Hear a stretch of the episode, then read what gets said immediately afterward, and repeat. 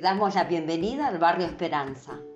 Le presentamos el territorio, el escenario, el lugar que habitaremos durante este curso.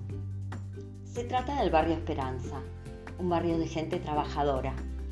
Allí viven muchas familias que trabajaban en las fábricas que, tiempo atrás, había sobre la ruta y que en su mayoría fueron cerrando en los últimos años.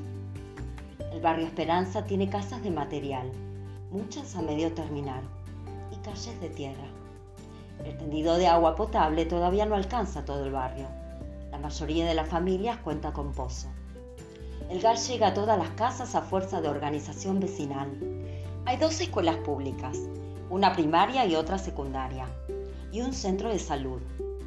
Además, desde hace muchos años, existen en el barrio organizaciones comunitarias. El Centro Comunitario Lucha y Dignidad se formó hace 15 años cuando se luchaba por la regularización de la tierra. Ahora brinda apoyo escolar y recreación a niñas y niños. Se reúnen grupos de adolescentes a hacer música. Allí también se reúnen las Violetas de Esperanza, un grupo de mujeres que acompaña situaciones de violencia basada en género.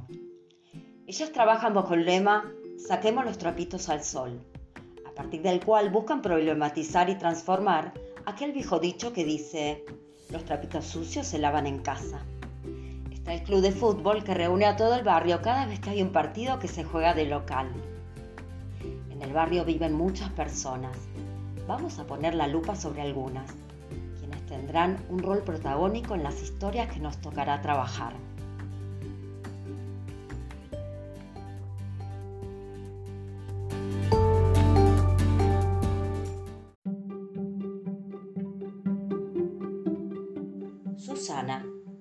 Es una mujer de 70 años de edad, oriunda del Paraguay, pero que lleva más de media vida en la Argentina.